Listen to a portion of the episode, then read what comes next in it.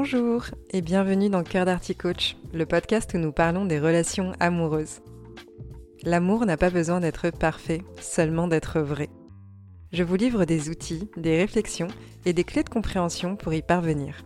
Que vous soyez célibataire ou en couple, si vous souhaitez avoir une vie affective épanouie, vous êtes au bon endroit.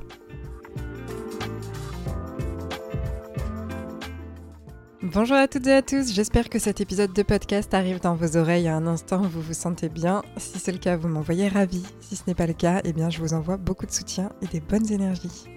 Aujourd'hui, j'ai envie d'aborder en détail un des grands mythes amoureux qui continuent de vivre à travers le temps et les époques. Je l'ai mentionné rapidement dans l'épisode 50 du podcast qui était Peut-on croire en l'amour qui rime avec toujours? Il s'agit du mythe de la bonne personne. Il n'est pas impossible que vous employiez vous-même cette expression, donc trouver la bonne personne, être avec la bonne personne. Je l'emploie de temps en temps aussi puisqu'elle parle à beaucoup de monde, bien que du coup je ne sois pas alignée avec cette notion de bonne personne. Et c'est justement l'objectif de cet épisode, vous transmettre les croyances erronées que l'on entretient avec ce mythe. Depuis l'Antiquité, les histoires d'amour nous passionnent. Pour vous situer et rentrer dans le vif du sujet, je vais commencer par vous raconter une petite histoire. Dans le livre Le banquet, Platon raconte une légende selon laquelle les humains ressemblaient à des boules, les androgynes. Ils disposaient ainsi de deux têtes, quatre bras, quatre jambes et possédaient également deux organes sexuels de reproduction. Ces boules étaient puissantes et elles ont été punies par Zeus après avoir escaladé l'Olympe dans l'objectif de prendre la place des dieux. Zeus, pour les punir donc, les aurait ainsi foudroyées, séparées en deux. Et depuis, selon cette légende, nous pleurons notre moitié et sommes sans cesse à la recherche de notre partenaire idéal perdu. Je vous mentionne cette histoire puisque le mythe de la bonne personne est profondément ancré dans notre inconscient collectif, ne serait-ce qu'au travers de la littérature. Une autre façon de qualifier ce mythe est la recherche de son âme sœur. Tout cela pour dire qu'on constate qu'Internet, les réseaux sociaux ou même la technologie n'ont pas modifié la passion amoureuse. Il est vrai que nous vivons avec une infinité de partenaires possibles, mais nous voulons, en majorité, toujours avoir l'exclusivité et nous consacrer uniquement à cette fameuse moitié. Il existe bien évidemment d'autres formes de relations, et j'en parlais dans l'épisode 60 du podcast avec le fait de trouver son orientation relationnelle. Toujours est-il que cette recherche d'âme sœur de moitié de bonnes personnes reste très présente. Et c'est d'ailleurs ce mythe qui permet de faire des sites de rencontres une des activités commerciales qui soient les plus rentables sur Internet.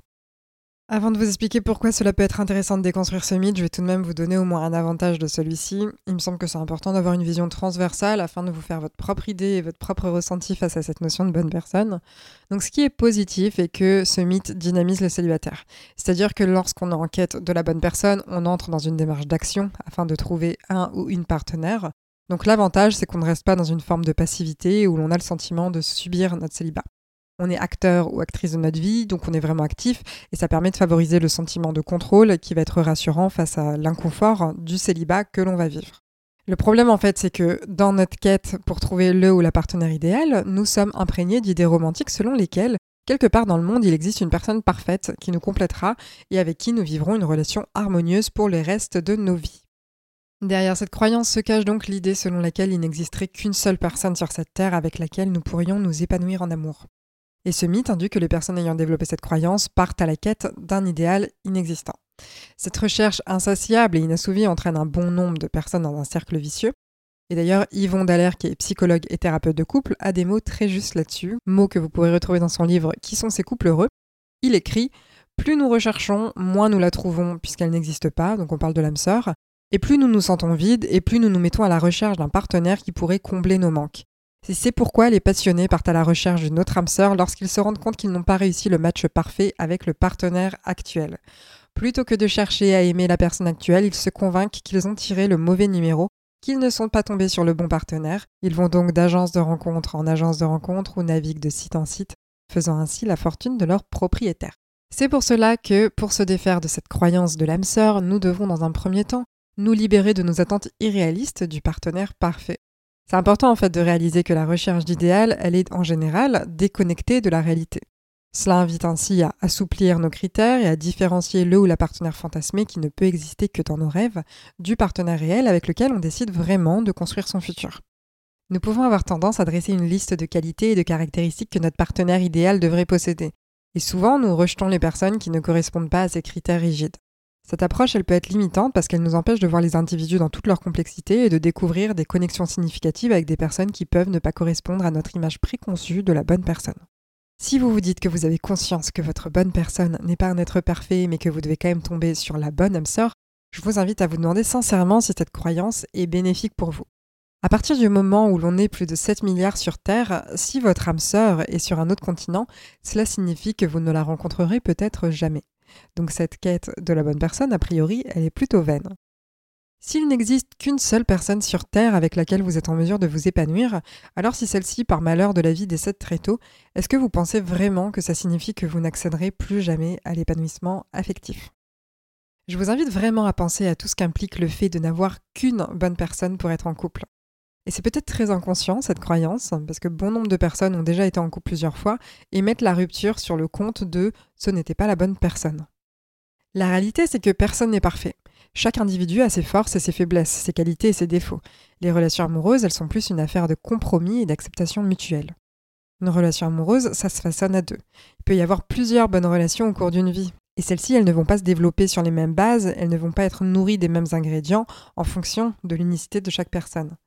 Donc c'est vraiment important de reconnaître que personne ne répondra à tous nos besoins et attentes et qu'il est vraiment irréaliste de s'attendre à ce qu'une seule personne puisse combler chaque aspect de notre vie émotionnelle, intellectuelle et sociale. Au lieu de chercher la bonne personne, il est plus bénéfique de se concentrer sur la construction d'une relation saine et épanouissante. Cela implique la communication ouverte, la compréhension mutuelle, le respect, le soutien réciproque. Plutôt que d'essayer de trouver quelqu'un qui correspond donc à cet idéal préconçu, c'est plus intéressant de se concentrer sur la compatibilité réelle avec une personne. C'est-à-dire que la bonne personne est celle que l'on choisit, celle qui partage nos valeurs et notre vision de l'amour. La bonne personne est celle qui a envie de s'investir dans la relation pour que celle-ci elle soit durable. C'est celle avec qui l'amitié que l'on nourrit au-delà de l'amour, elle est forte. Il me semble également important de rappeler que les relations amoureuses demandent du temps, de l'énergie et de l'investissement. Trouver la bonne personne ne garantit pas automatiquement une relation heureuse et durable. Une relation saine, ça nécessite des efforts réguliers pour maintenir la connexion émotionnelle, résoudre les conflits de manière constructive, mais aussi nourrir l'affection et l'amour mutuel. Avec la logique de consommation, bon nombre de personnes sont tentées de rester sur la notion qu'il y a toujours mieux ailleurs, et que si notre partenaire ne coche pas toutes les cases, c'est que ce n'est pas le bon ou la bonne. Du coup, il y a la notion d'effort dans la relation qui disparaît. On attend que ce soit fluide et que ça se fasse tout seul. Sauf que c'est fluide et intuitif avec l'état amoureux, mais cet état amoureux, il n'est pas fait pour durer. Et je le mentionne puisque certaines personnes sont persuadées qu'on devrait avoir une forme de certitude et de confiance aveugle dans le fait qu'on a trouvé la bonne personne. Souvent, cela vient du fait qu'on a vécu ce sentiment de sécurité et sérénité intérieure dans une relation précédente. C'est-à-dire qu'on ne se posait pas de questions, c'était une évidence avec la entre guillemets bonne personne. Toujours est-il qu'a priori, on n'est plus avec cette personne. Donc on peut en déduire que si on n'est plus avec, c'est que ce n'était pas la bonne personne. Et non, ça ne veut pas dire qu'on a perdu la seule personne sur cette terre qui était faite pour nous. Le sentiment de certitude d'être avec la bonne personne ne se porte pas du tout garant de l'épanouissement dans la relation ou de la longévité de celle-ci. Les seules choses que l'on va pouvoir contrôler, ce sont nos pensées, nos actions, nos choix, etc. Des choses qui sont à notre pouvoir personnel. Ce sont donc des choses qui ne dépendent que de nous.